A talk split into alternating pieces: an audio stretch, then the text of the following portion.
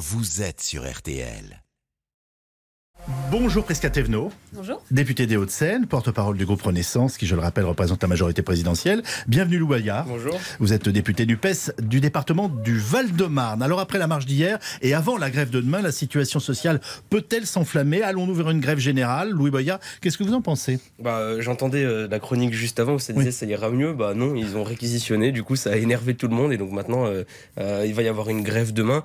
Pour les Français, euh, parce que j'en- on discute beaucoup et il y en a beaucoup qui disent que eux ils aimeraient que ça s'arrête. Et, euh, et on les comprend parce que euh, la personne ne profite de cette situation. Mais en fait, il faut bien comprendre que le, le- c'est un problème qui est plus compliqué que ça. C'est qu'on nous dit qu'il y a les, pénu- les pénuries partout, que c'est pour ça que les prix augmentent. Et quand on a les grandes entreprises qui nous donnent les chiffres des bénéfices et des dividendes, on découvre que tout explose. Donc comment est-ce que c'est possible qu'on vole de l'argent aux Français sur l'œuf, sur l'essence, sur le logement, et que derrière l'argent, on le retrouve dans les poches des milliardaires et que la Ma- Macron veut pas les taxer? C'est ça le problème de fond. C'est le début d'un nouveau mai 68, disiez-vous hier. Mais euh, du point de vue de la jeunesse, euh, sincèrement, c'est souhaitable. hein. parce que le GIEC ne nous laisse que trois ans pour agir. La France est le seul pays qui n'a pas respecté ses engagements du point de vue énergie renouvelable. Moi, j'ai 22 ans. On n'a pas le temps de laisser Macron continuer euh, euh, sa politique pendant encore longtemps. Et puis, du- encore une fois, du point de vue de la jeunesse, parmi les étudiants, combien d'étudiants vivent avec plus de 1100 euros par mois, qui est le seuil de pauvreté? Vous les mangez, pardonnez-moi, vous mélangez vie chère et, cl- et climat? Mais euh, du point de vue des jeunes, euh, je vous parle de leur quotidien. Et le quotidien des jeunes, c'est de vivre dans la pauvreté, d'être angoissé par l'inaction de Macron sur le réchauffement climatique. Prisca Thévenot. Je vous vois sourire. Non, je, oui, je souris. Bah, il faut bien, il faut bien. Euh, non, mais bonjour Louis Boyard. Moi, ce que, ce que je constate, moi, c'est surtout que la France insoumise, et j'insiste, la France insoumise, euh, c'est c'est l'indécence pour seule ligne politique. Je vous entendais euh, parler des jeunes. Vous avez raison, nous devons nous occuper des jeunes. D'ailleurs, euh, vous en faites partie. Mais quand on est à l'Assemblée nationale, dans l'hémicycle, chaque jour qui passe, c'est deux plus de 2 milliards de dettes supplémentaires et cette dette, vous la créez aujourd'hui, ils en hériteront demain. Vous parliez de la marche d'hier, mais très bien cette marche pour la, contre la vie chère.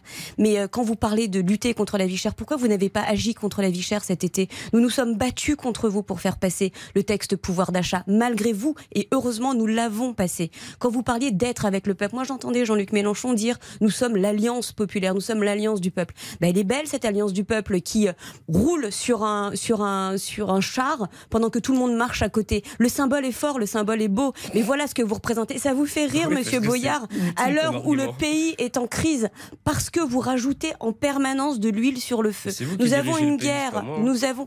Ah, donc vous nous vous expliquez que vous ne servez à rien dans l'hémicycle. Vous Non, nous expliquez que votre rôle de député ne sert à pas. rien à parvenir faire de la, du spectacle politique à l'Assemblée nationale. Mais À quoi servez-vous en tant que député, monsieur Non, ce n'est pas du spectacle dont nous avons besoin, c'est de l'action. Et cette action, elle est possible. Mais vous n'êtes absolument pas, vous continuez à vous, à vous comporter comme de- des militants actifs qui euh, ne se, se font, se défont de toute responsabilité. Je pense qu'aujourd'hui, il faut que vous rappelez la situation, monsieur Louis Boyard.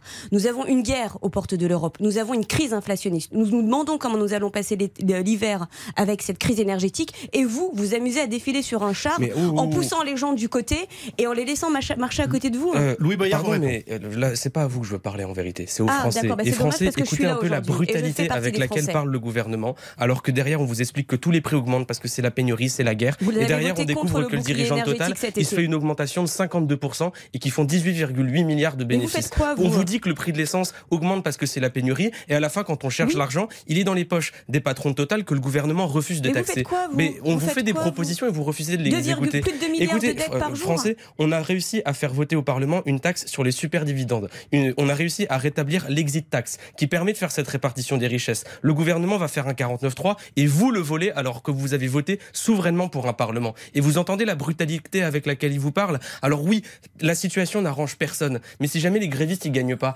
comment est-ce que vous vous allez gagner? Il vous parle d'une loi pouvoir d'achat. Est-ce que vous avez le sentiment que votre pouvoir d'achat il a augmenté? Pour le peu de personnes pour qui le pouvoir d'achat a augmenté avec les prix, c'est des 6%, quoi. exonérations de plus de 10 cotisations qui font qu'il n'y a plus d'argent dans les hôpitaux qui Allez sont en train de s'effondrer. Donc moi j'ai des propositions, madame, taxer les super profits comme le demande la majorité des Français. Prisca est-ce que le gouvernement a sous-estimé la crise? Il y a une crise indéniablement. Il s'agit encore une Je fois vous demande aujourd'hui. si le gouvernement l'a sous-estimé. Je ne sais pas s'il l'a sous-estimé, puisque encore une fois, on va voir comment ça va se passer demain, on va voir comment vont se passer les jours euh, qui vont suivre. Je pense que l'enjeu n'est pas d'essayer de lire dans une boule de cristal, mais, Mais- pour prévoir demain, mais pour agir tout de suite. Mais vous Et êtes c'est ce que inquiète nous avons. Je ne sais pas si je dois être inquiète et je ne sais pas si ça sert à grand chose de dire que je suis inquiète parce que de toute façon, qu'il y ait une mobilisation extrêmement forte demain et les jours euh, suivants, euh, si elle doit avoir lieu, cette mobilisation, elle aura lieu. Moi, ce qui m'inquiète aujourd'hui réellement, Mhm. c'est qu'on est en permanence en train d'avoir un discours politique pour préparer demain. Agissons maintenant. Moi, c'est ça profits. que je.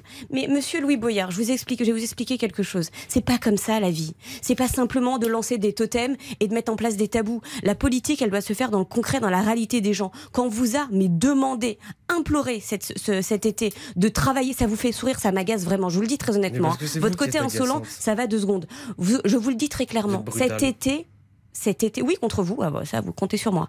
Cet été, nous vous avons imploré de mener des débats sains, sereins pour voter le pacte pouvoir d'achat pour que les Français puissent commencer cette rentrée avec effectivement la ristourne à la pompe, les boucliers tarifaires qui se poursuivent, des aides pour les plus fragiles, notamment les familles avec des enfants.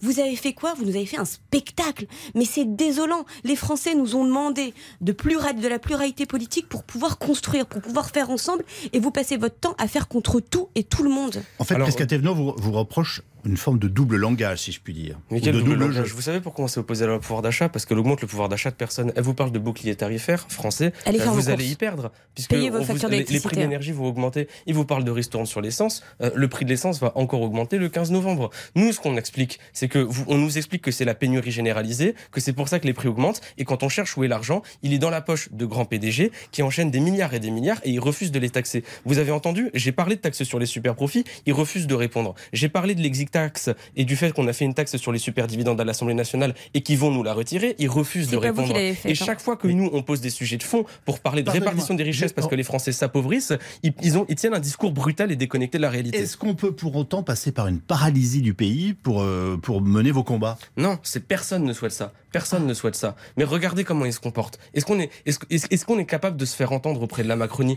Tout le monde sait que c'est le président des riches. Et vous avez des personnes qui continuent de s'enrichir sur le dos de la crise. Et nous, on essaie de leur faire entendre des choses et entendre la brutalité de leur discours. Et la conclusion sera pour vous.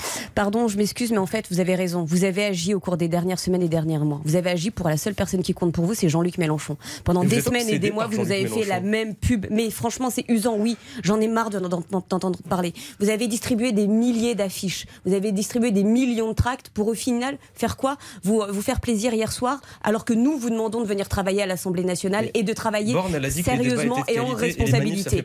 voilà, Monsieur. Louis Boyard, ce que vous faites pour la politique française, On fait- rien. fait Merci à vous deux. On va retrouver madame. les